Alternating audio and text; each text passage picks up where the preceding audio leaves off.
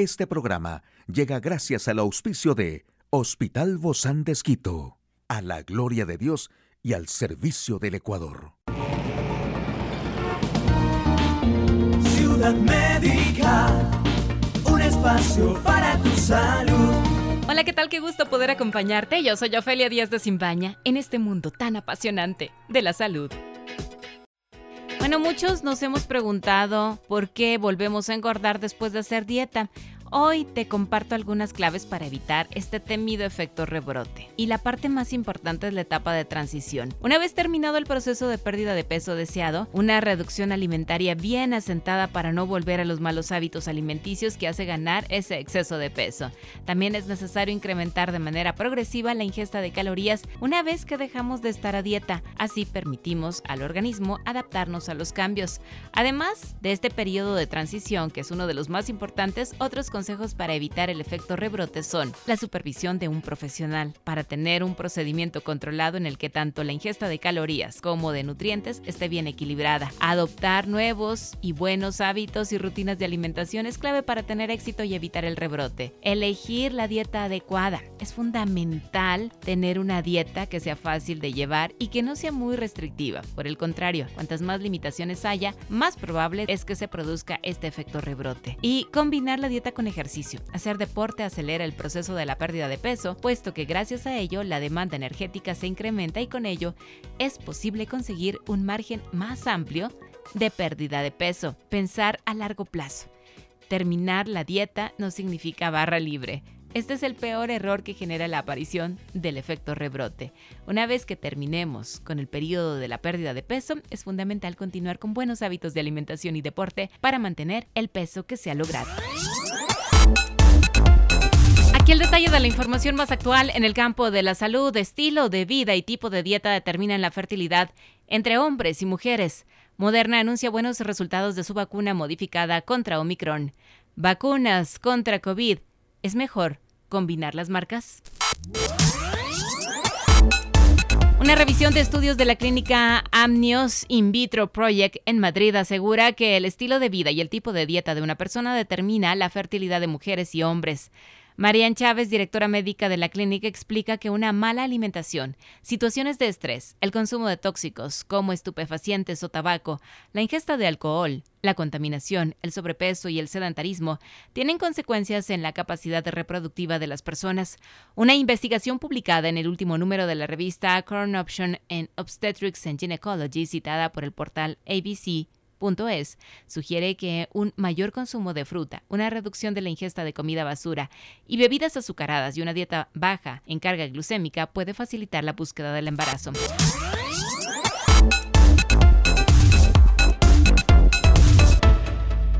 Y el laboratorio estadounidense Moderna anunció buenos resultados preliminares de la versión modificada de su vacuna específica contra la variante Omicron del coronavirus. Esta nueva fórmula, denominada mRNA 1273.214, es una vacuna bivalente, por lo que actúa tanto contra el virus original como contra la variante Omicron. Con esta dosis los anticuerpos contra Omicron se multiplicaron por 8 según la compañía que anticipa que esta vacuna brindará una protección prolongada contra las variantes preocupantes del coronavirus. Así lo dijo el director general de Moderna, Stefan Bancel. Y Europa tuvo que combinar marcas de las vacunas contra COVID-19 prácticamente a la fuerza cuando en abril del 2021 la European Medicines Agency anunció un posible vínculo de la vacuna de AstraZeneca con el desarrollo de coágulos de sangre, los países utilizaron la de Pfizer para administrar la segunda dosis. Al parecer, la emergencia resultó en una mayor inmunización que la que se puede alcanzar recibiendo todas las dosis de un solo fabricante. Epidemiólogos de la Universidad de Suecia analizaron información del Registro Nacional de Vacunación y concluyeron que las personas vacunadas con un régimen mixto tenían un 68% menos de posibilidades de desarrollar una infección por COVID sintomática comparado con un 50% entre los que habían recibido las dos dosis de AstraZeneca. La combinación de marcas no solo permitiría una mayor inmunidad y contribuiría un escudo protector contra formas graves de COVID, sino que podría resolver problemas de abastecimiento y distribución en países en desarrollo, en especial ahora que el mundo trata de reforzar a la población.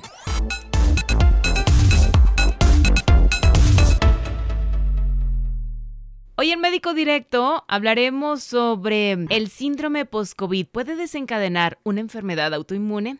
¿Quiere saber usted más de este tema? Lo invito a que nos acompañe. Una charla amigable con nuestro invitado. Hoy recibimos con muchísimo agrado al doctor Franklin Espinosa Méndez. Él es magíster en microbiología del Hospital Bozán de Esquito. Muchas gracias, doc, por acompañarnos. Bienvenido. Hola con todos, es un gusto estar otra vez con ustedes. Gracias, Doc. Bueno, se habla de que la infección del COVID sería capaz de generar la producción de anticuerpos que atacan a los tejidos. Y esto ya lo veníamos mencionando, ¿no, Doc? Pero ahora actualmente los científicos pues descubrieron que algunos pacientes desarrollan estos anticuerpos contra sus propios tejidos después de sobrevivir al COVID-19. ¿Cómo se puede explicar esto, Doc, de manera que, que podamos entenderlo más claramente? Bueno, eh, de hecho los estudios habían comentado que durante el proceso infeccioso también se generaban anticuerpos contra algunos de nuestros tejidos y podían contribuir a la gravedad de la infección, principalmente en aquellos pacientes que tenían COVID grave. Entonces, ya se había descrito que los pacientes que estaban, por ejemplo, en terapia intensiva y que desarrollaban una enfermedad bastante grave, tenían ya, digamos, complicaciones con respecto al sistema inmune.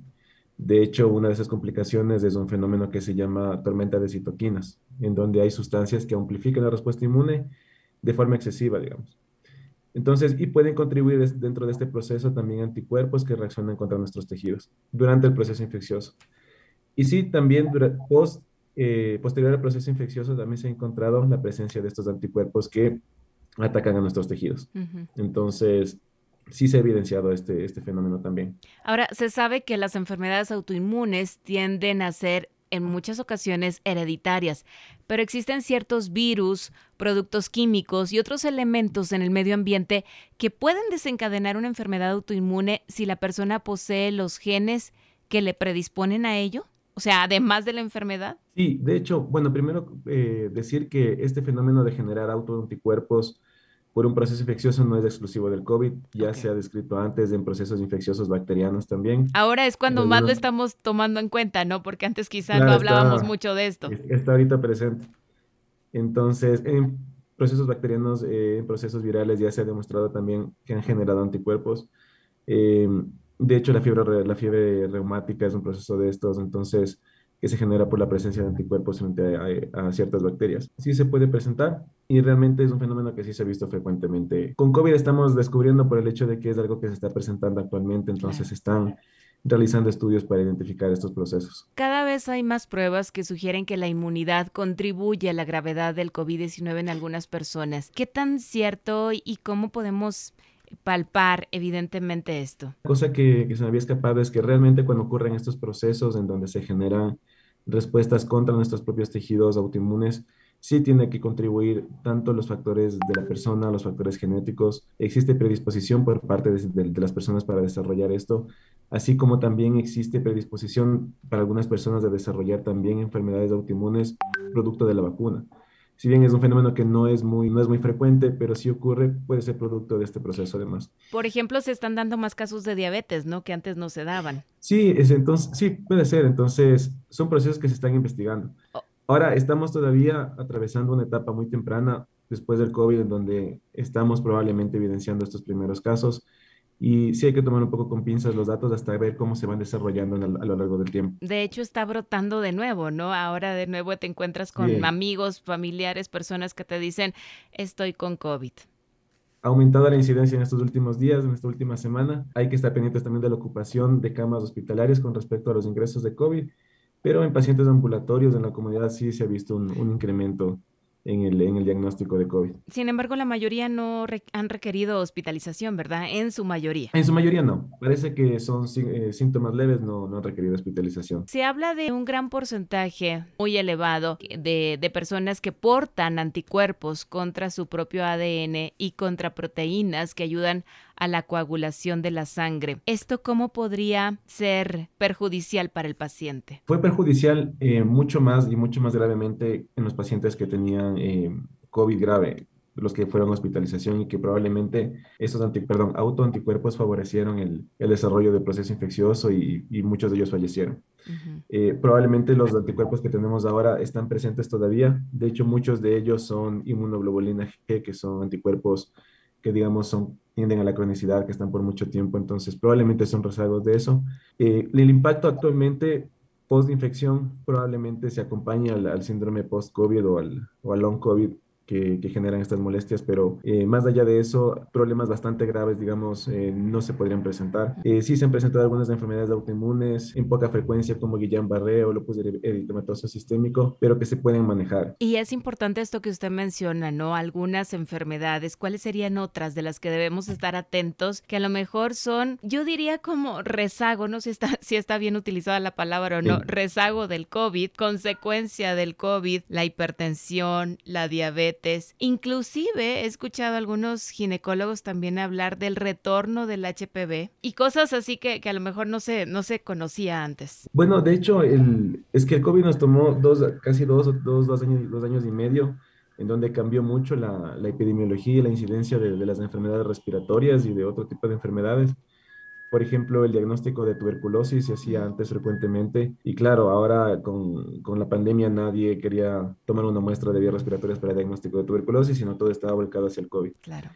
Entonces, actualmente que estamos ya pasando un poquito el, el proceso de la pandemia, se están digamos, reordenando otra vez estos perfiles epidemiológicos que manejábamos antes. Entonces, actualmente acabamos de, de, pasar por un, digamos, una alta incidencia de virus respiratorios en donde había muchos conocidos que estaban con catarro, con, sí. con resfriados y que probablemente no eran COVID necesariamente, sino que eran otros virus respiratorios que ya estaban circulando de nuevo. Entonces, se está, se está reordenando realmente. Tampoco se había hecho diagnóstico de otras patologías, estábamos todos centrados en el COVID. Uh -huh. Entonces, van a empezar a aparecer los diagnósticos y la gente va a acudir también a los centros de salud por, por otro tipo de patologías. Entonces estamos atravesando esta brecha en donde otra vez están aumentando los casos de, otros, eh, de otras patologías que no estábamos haciendo seguimiento. Ahora, por otro lado, hay un estudio publicado en la revista Science Transnational Medicine que descubrió que la mitad de los pacientes hospitalizados por COVID-19 tenían al menos anticuerpos transitorios que provocan coágulos y obstrucciones en los vasos sanguíneos. ¿A qué se refiere sí. todo esto, Doc? Cuando los pacientes entraban en esta fase de COVID grave, los pacientes que iban a terapia intensiva desarrollaban un proceso inflamatorio bastante fuerte. Uh -huh. eh, atravesaban este proceso de tormentas de citoquinas que le había comentado. Y estos procesos de tormentas de citoquinas realmente manejan muchos procesos a nivel de, de, la homeostasia del cuerpo, de mantener el cuerpo bien, y uno de esos es la coagulación. La presencia de autoanticuerpos también favorece la reacción contra tejidos. Entonces, ¿esto qué desencadenaba? Realmente un proceso inflamatorio súper fuerte a nivel de los tejidos, en donde podía haber destrucción de los tejidos, producto de esta respuesta exagerada del sistema inmune y podía haber coagulopatías, por ejemplo. Entonces, esto desencadenaba en último término en una falla de todos los tejidos por los coágulos que se generaban y podía causar la muerte en estos pacientes con COVID grave, que es lo que se evidenció prácticamente, porque veíamos que eran pacientes que llegaban con sintomatología muy, muy fuerte, que llegaban en mal estado y que fallecían al poco tiempo, que fueron los primeros casos que nos, claro. que nos colapsó un poco el sistema de salud. Entonces, es debido a este proceso en donde el sistema inmune generaba una respuesta bastante fuerte y que destruía también los tejidos. Había falla multiorgánica. Bueno, las noticias no son muy, muy alentadoras, ¿no? En ese sentido, pero ¿cómo podemos cerrar de una manera más alentadora, Doc, sabiendo que pues ya hemos pasado dos años y que ahora se están viendo nuevas cosas también alrededor del COVID y, y también del ser humano? Bueno, seguir manteniendo las medidas de bioseguridad. Yo creo que mientras sigamos manteniendo las medidas de bioseguridad, se va a mantener eh, la curva epidemiológica como estamos. Hay que considerar que también estamos atravesando ya otro nuevo proceso de pandemia, aparentemente por la viruela símica. Entonces, de la misma manera, tenemos que mantener las medidas de bioseguridad, el uso de mascarilla, el distanciamiento y la higienización de manos. Entonces, de esa manera, no solamente contenemos el, el COVID, sino también otros virus que se puedan transmitir por vía respiratoria por contacto. Muchísimas gracias, doctor Franklin Espinosa Méndez, magíster en microbiología del Hospital Bozán de Esquito. A usted, amigo y amiga, gracias por acompañarnos. Puedes escuchar de nuevo este programa en radio hcjb.org. Este programa llegó a usted gracias al gentil auspicio de Hospital Bozán de Esquito, a la gloria de Dios y al servicio del Ecuador.